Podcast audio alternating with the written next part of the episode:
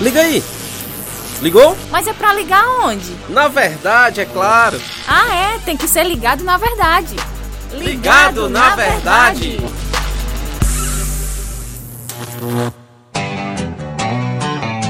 Muito bem, estamos mais uma vez juntos com o nosso Ligado na Verdade. A verdade, ela é tudo que nós precisamos, porque a Bíblia, que é a verdade absoluta, aponta para Jesus, que é o caminho, a verdade e a vida. Eu estou com Lilian Ximenes neste momento no nosso podcast Ligado na Verdade. Mais uma vez, Lilian, seja muito bem-vinda. Tudo bem? Graças a Deus. Tudo bem, olá João Lucas, olá os ouvintes da Rádio Ceará. É muito bom estar aqui mais uma vez com vocês. Quero agradecer muito o convite a oportunidade. Muito bem, que beleza. Prazer imenso, Lilian, tê-la de novo aqui. Que Deus possa abençoar a sua vida, a sua família. E se apresente novamente, porque sempre temos um novo ouvinte, é, uma, uma nova pessoa que conheceu o Ligado na Verdade. Então você pode se apresentar novamente, por gentileza. Então, é, eu sou cearense, sou natural aí de Nova Russas, né, da terrinha, mas há alguns anos moro em Goiás. Sou formada em teologia. Meu esposo Álvaro é pastor em uma igreja da Cristã Evangélica aqui em Uruaçu, fica no norte de Goiás. E eu sou educadora cristã e auxilio ele também no ministério. Tem que estar tá ligado na verdade. Todos nós passamos por provações, dificuldades, lutas, todos nós sofremos em algum momento na vida. A gente vê né, os homens de Deus, os personagens bíblicos, homens e mulheres, ao longo das escrituras, onde a palavra mostra ali que eles também passaram por momentos difíceis, e não só nas escrituras, mas se você estudar um pouco sobre a história da igreja, né, a gente vê é, pessoas que foram usadas pelo Senhor para é, servir no reino e eles sofreram né, de diversas formas.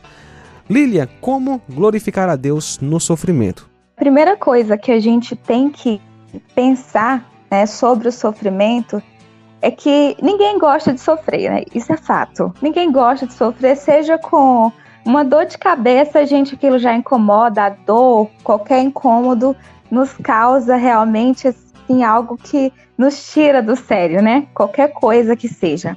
Mas a Bíblia, ela nos apresenta o sofrimento por uma outra ótica.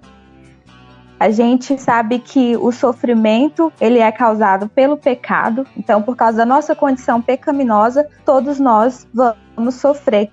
É, em alguns momentos por pecados, por coisas que nós cometemos, em outros momentos por coisas que foram impostas a nós ou provações que o Senhor mesmo está nos mandando e nós precisamos exercer a nossa confiança nele, né? Mas se a gente observar, no centro do Evangelho está o amor sacrificial de Cristo na cruz por nós.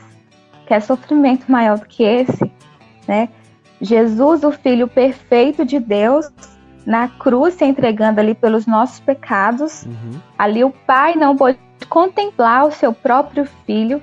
Então, se a gente pensar que o maior amor que a gente tem, a maior referência disso tudo é o sofrimento. Então, eu penso que a partir disso, a gente já começa a ver o sofrimento com outros olhos.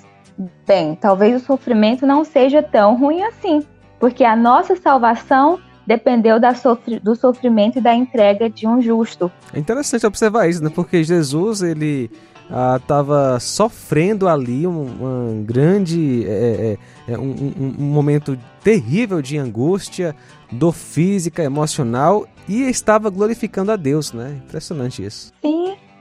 E a questão também de uma promessa. E aí onde nós devemos viver toda a nossa vida olhando para isso. Né? A Bíblia vai ali nos últimos é, versículos de Apocalipse, nós temos uma promessa linda, falando que ele vai enxugar dos nossos olhos toda lágrima. Então, todo esse sofrimento, toda dor, ela vai ter um fim e nós passaremos a eternidade com o Senhor. Então, a gente precisa, como cristão, primeiro lembrar disso. O sofrimento ele produz algo de bom, sempre.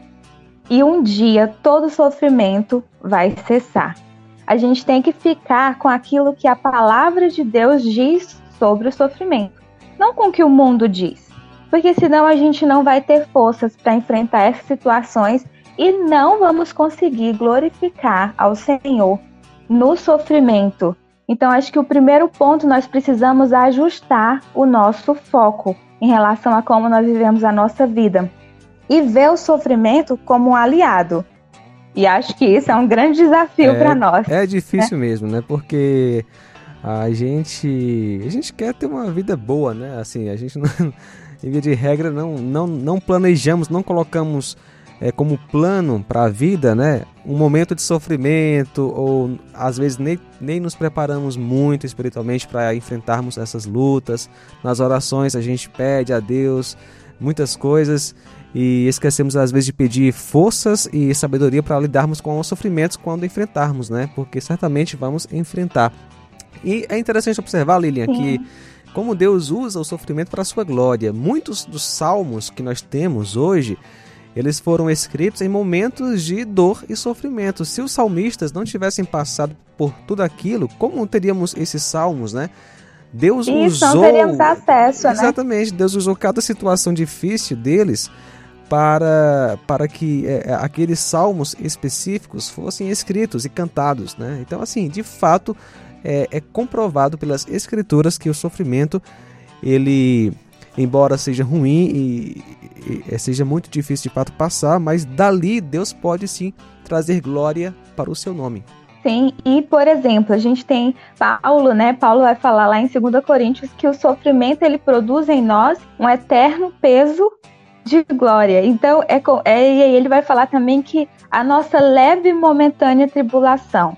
Mas se a gente parar para avaliar a vida de Paulo, o que foi aquilo que aquele homem sofreu? né? Tanto que ele sofreu e sofria porque estava anunciando o evangelho. Uhum. E ele considerava tudo que ele estava passando como algo muito leve, porque estava comparado com algo muito maior. Então aquilo para ele não era nada. Ele estava disposto a passar tudo aquilo. E é esse o ponto que nós devemos pensar. O sofrimento, ele vai produzir em nós algo de bom. E eu desafio os nossos ouvintes a pensarem sobre isso, a observarem a sua vida, a sua caminhada com o Senhor e nos momentos difíceis que você já passou, como você depois disso você estava mais próximo e conhecendo mais ao Senhor. Então o sofrimento, ele produz algo de bom. Se a gente pegar o exemplo da academia, vamos lá, né, da uhum. musculação. Quem que gosta daqueles 40 minutos, uma hora que você passa ali sentindo dor? levando o seu músculo à fadiga. Mas aquilo produz em você o quê? Uma vida mais saudável, um corpo mais bonito.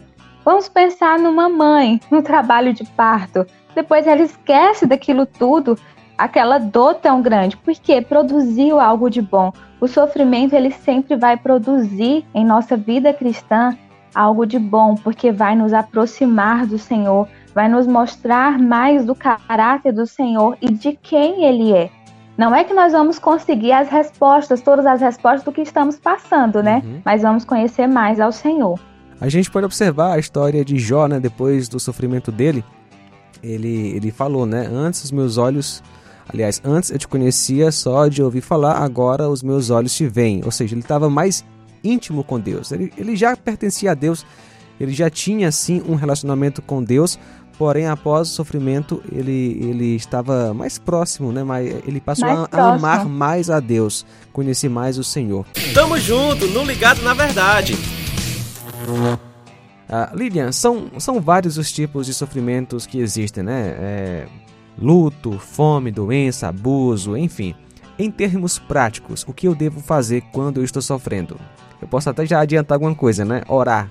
Isso seria oferecer esse sofrimento ao Senhor, entregar ao Senhor. É o que você tem para oferecer.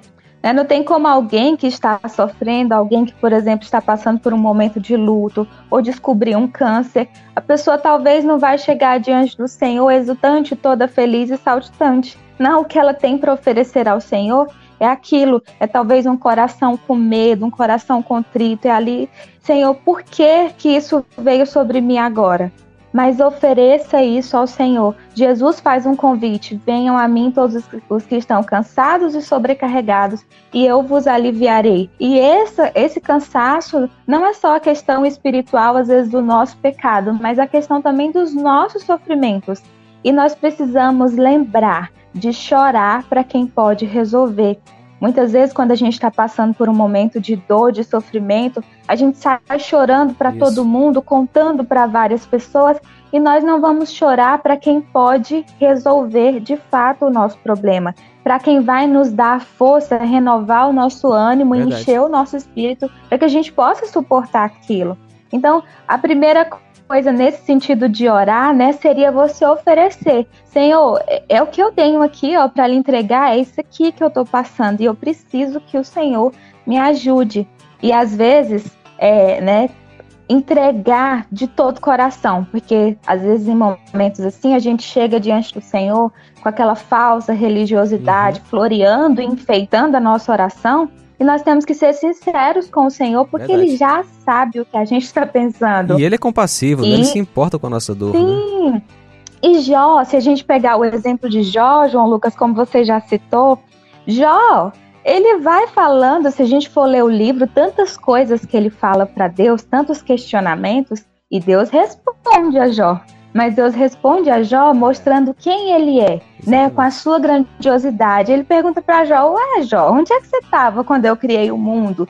E vai mostrando para Jó: "Confie em mim. Eu, eu sou grande, eu sou poderoso, eu sou, eu sou, eu sei o que eu estou fazendo." Né? Então é aquele aquela confiança que o salvo, o servo de Deus, ele vai encontrando à medida que ele se aproxima do Senhor. Então eu diria que quando acontece uma luta, seria você, antes de tudo, ir chorar para o Senhor. Entra no teu quarto e o teu pai que te vê em secreto te recompensará. Espera para contar para os outros, conta primeiro para o Senhor. E lembrando também que Jesus já bebeu o cálice. Então, todo sofrimento que vem para a gente, Jesus já passou por isso. Ele conhece todo o nosso sofrimento.